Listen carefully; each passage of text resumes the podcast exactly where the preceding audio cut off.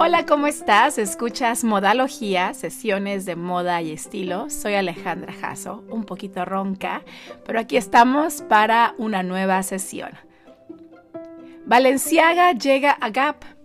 Esta fue la noticia de hace unos días. Kanye West y Demna Basalia se asocian para una próxima colaboración para Jeezy Gap titulada Jeezy Gap Engineered by Valenciaga.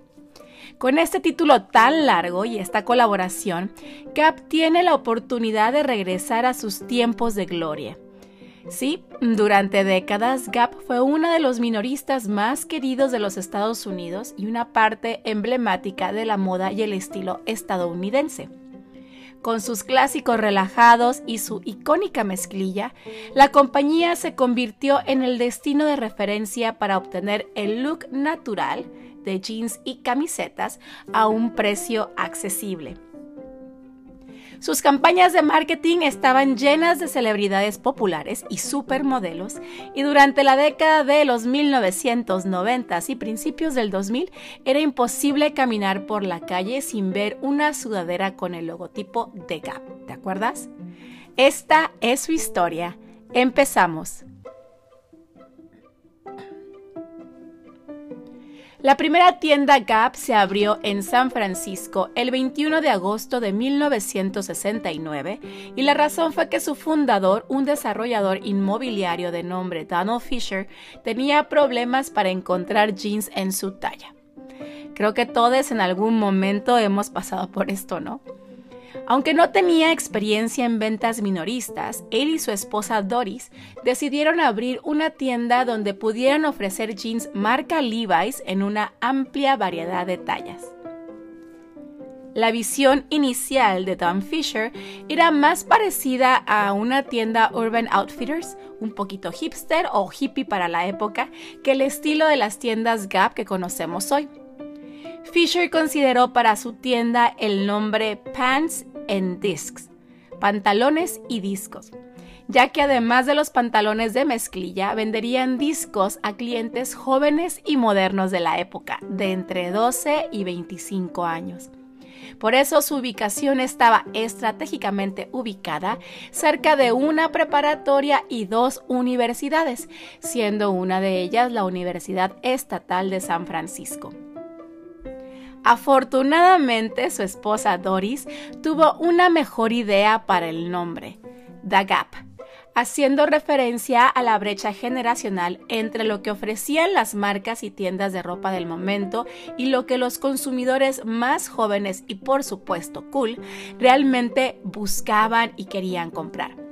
Así fue como los Fisher decidieron llenar el vacío del mercado Incluso en 1973 crearon un jingle y anuncios publicitarios un poquito atrevidos llamados Fall into the Gap, haciendo referencia a las diferencias que había entre su tienda y las demás y enfocándose claro en los compradores jóvenes de la marca. El primer establecimiento de los Fisher fue todo un suceso, tanto que dicen que no se podía entrar a la, tienda. Al final tuvo más éxito la mezclilla que los discos y eventualmente pues estos desaparecieron. Y a principios de los años 70, The Gap agregó camisetas y sudaderas en un montón de colores para complementar a los Levi's que vendían, consolidando así su reputación como el mejor lugar para comprar básicos.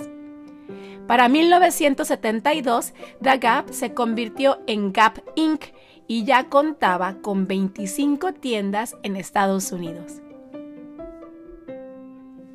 Sin embargo, pues no todo fue color de rosa. A fines de la década de 1970, la producción de la mezclilla aumentó su costo. Obvio, los precios subieron y la demanda de jeans empezó a disminuir. Sumado a esto, Gap luchó por mantener a Levi's en su stock. Sin embargo, durante años Levi's no permitía que los minoristas ofrecieran rebajas en sus jeans. Las tiendas tenían que cobrar el precio fijado por Levi Strauss Company. Sin embargo, en 1976, la Comisión Federal de Comercio de Estados Unidos dictaminó que los fabricantes no podían ordenarles a las tiendas que cobraran un precio mínimo.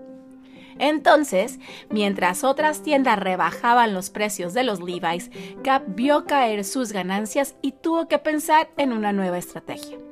Entonces decidió producir internamente su mezclilla bajo el nombre Gap Fashion Pioneers.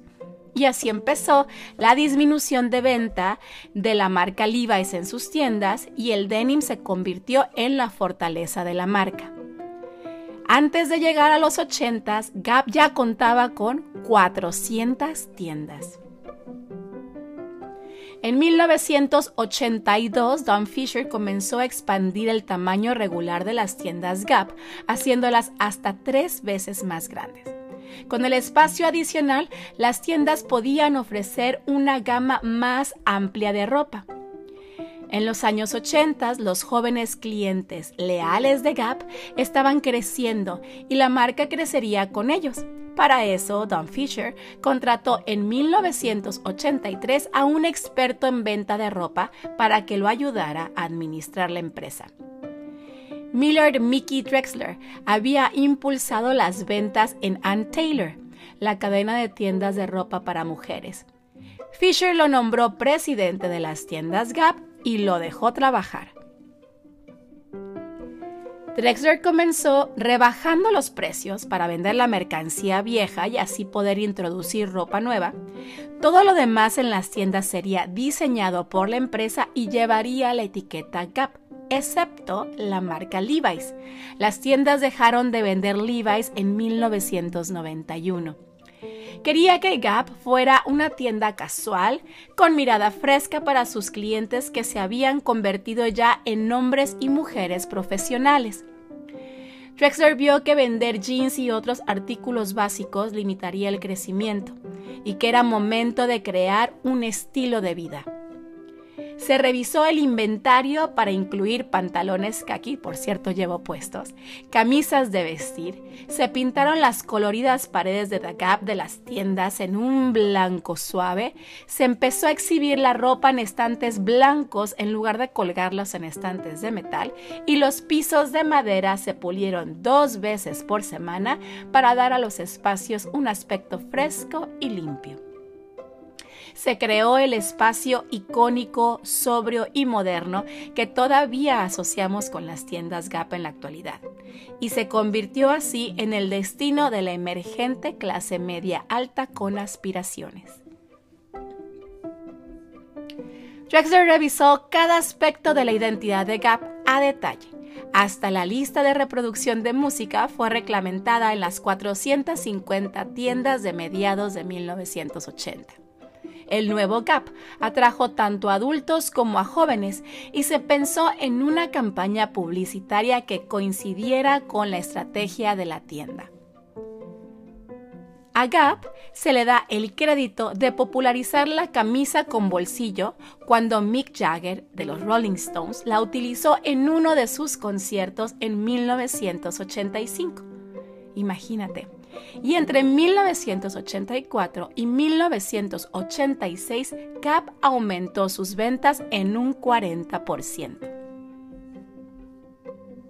En 1986, Drexler vio otra necesidad que Gap podía satisfacer, proporcionar ropa duradera para niños.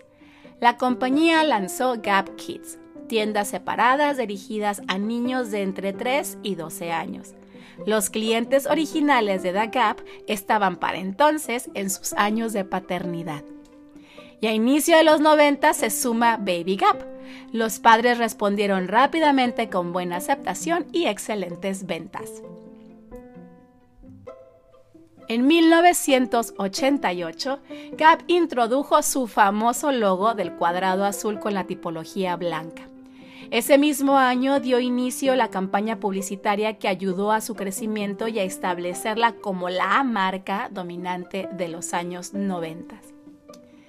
Individuals of Style, individuos de estilo, era el nombre de la campaña y mostraba una serie de anuncios de revista en blanco y negro con retratos de celebridades como Whoopi Goldberg, John Didion, Lenny Kravitz, Spike Lee, Naomi Campbell, entre otros, y fueron tomados por fotógrafos mundialmente famosos como por ejemplo Annie Leibovitz, y todos vistiendo por supuesto ropa Gap. El mensaje de la campaña era que la ropa de Gap era para todos y combinaba con todos. Algunos de los anuncios eran tan sencillos que mostraban simples camisetas y las ventas de esta sencilla prenda se dispararon. Una campaña posterior mostró a celebridades del pasado como Marilyn Monroe, Pablo Picasso, James Dean, Salvador Dalí, todos vistiendo pantalones de color khaki lo que generó una nueva popularidad para estos pantalones. Ya para los años 90, los looks de diseñador estaban reservados para aquellos que podían pagarlos. No existía todavía el fast fashion como lo conocemos hoy, con sus réplicas de pasarela y sus precios bajos. Gap satisfacía la necesidad de estar a la moda y transmitir cierto estatus, Obvio no era tan impresionante como traer algo Chanel, por ejemplo, pero inmediatamente sabías que era Gap con solo mirarlo. Y en 1992, supermodelos como Cindy Crawford, Linda Evangelista, Naomi Campbell, Stephanie Seymour, entre otras, aparecieron en la portada de Vogue Estados Unidos en la edición de aniversario número 100, todas vistiendo con camisa blanca y jeans cap. Gap también se había expandido al extranjero en los 90, introduciendo tiendas en Canadá y en Europa. La primera tienda japonesa abrió en 1995 y se introdujeron nuevos productos como zapatos y perfumes. La caída de Gap fue tan meteórica como su ascenso. Aunque las ventas aumentaron cada año, la empresa comenzó a tener algunos problemas en el año 2000. El aumento de las ventas provino de la adición de nuevas tiendas, no de la venta de más ropas en las tiendas ya existentes. Gap intentó agregar ropa destinada a atraer a los compradores más jóvenes, pero tiendas como HM, Forever 21 y Zara ofrecían prendas que imitaban los looks de las pasarelas a una fracción de del precio cuando Gap seguía vendiendo mayormente pues básicos. Y por ejemplo la tienda Uniqlo también vendía prendas básicas como jeans, camisetas, sudaderas, pero más baratas que Gap y con diseños que los millennials encontraron más atractivos. Así de repente, Gap era demasiado caro y no lo suficientemente cool. La brecha generacional ahora era un abismo. Gap desea y necesita volver a ser cool. Así que en 2020 se anunció un contrato por 10 años con Yeezy, Kanye West, que como diseñador de moda es conocido por sus producciones limitadas y sus altos precios, pero ha expresado abiertamente su deseo de expandirse a un mercado más grande y masivo. Por lo tanto, esta colaboración puede ser un ganar-ganar. Yeezy, Kanye West, logrará el consumo del mercado masivo que tanto desea y Gap probablemente recupere su coolness. Desde los jeans hasta las camisetas con bolsillos y pantalones kakis, Gap ya es un icono histórico de moda. Y ahora su futuro pues depende principalmente de si Kanye West puede o no resucitarla. Solo el tiempo dirá si la marca se va directamente a los archivos de moda o si puede permanecer en el juego por más tiempo. Quién sabe, a lo mejor hasta puede volver a ser relevante. Es todo por esta sesión. Gracias por escuchar y por quedarte hasta el final. Qué bueno que también aguantó mi voz. Nos escuchamos en la próxima edición. Te invito a que visites por ahí mi Instagram en Alejandra Jasso y también está la página alejandrajasso.com.